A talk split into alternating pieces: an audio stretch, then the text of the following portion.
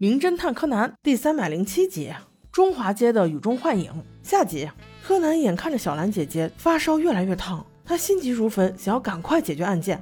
可是这个小横沟警官吧，就是在处处刁难小五郎叔叔，一味简单的认为凶手肯定是小五郎。因为死者中毒的时候，小五郎恰巧就坐在死者的右边，是最有可能下毒的。这个时候，平时滔滔不绝的小五郎叔叔，此时也词穷了呀，简直无法解释自己的一切。还是只有柯南这个小孩子在案发现场逐一排查线索，他发现的线索远比警方多得多。首先，装有毒物的瓶子在洗手间被发现了，而小五郎叔叔从走进中餐馆到现在还没有去过厕所呢，这就可以排除小五郎肯定不是凶手。第二。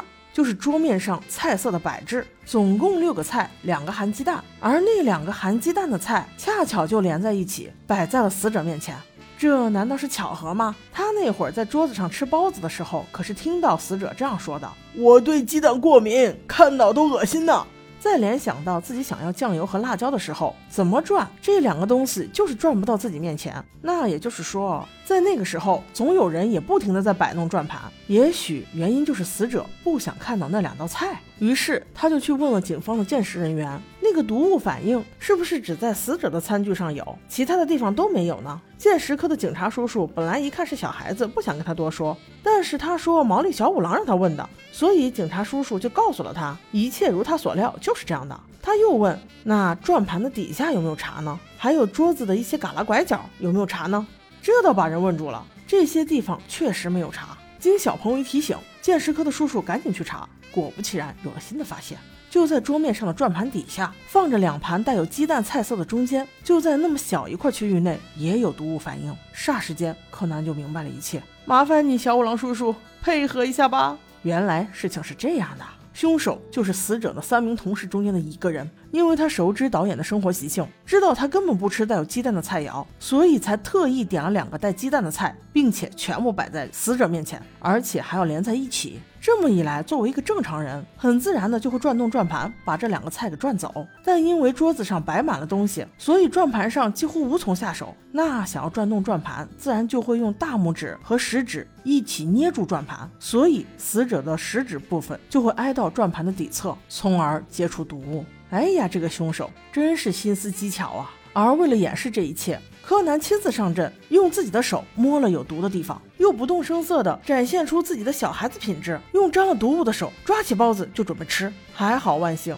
刚准备递进嘴里的时候，有一位先生开口了：“小平，不要吃，万一你手上有毒，那不是会死人的吗？”说话的就是电影的监制先生。柯南听了这句话，心下已经了然，知道这位监制凶手先生还是有点良知的呀。他准备给凶手留些尊严，让他自己说出实情。可是凶手还想最后搏一搏。当小五郎反问道：“监制先生，你还有什么可说的时候？”他反唇相讥道：“我是坐在导演对面，离他最远的一个人，我与他又无冤又无仇。你到底是有什么证据能证明我就是凶手？”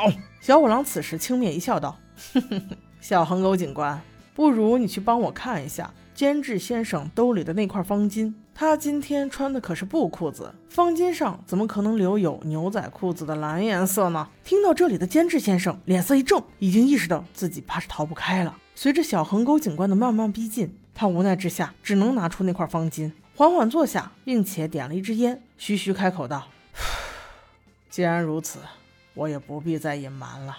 大家还记得筹拍这部电影的女主角吧？她就是被那个人给害死的。”而且他还堂而皇之的说是为了成全他，所以电影最后的危险动作全然不用替身。哼，坏只坏在我们合作了这么多部电影，我已经不知不觉的爱上了他。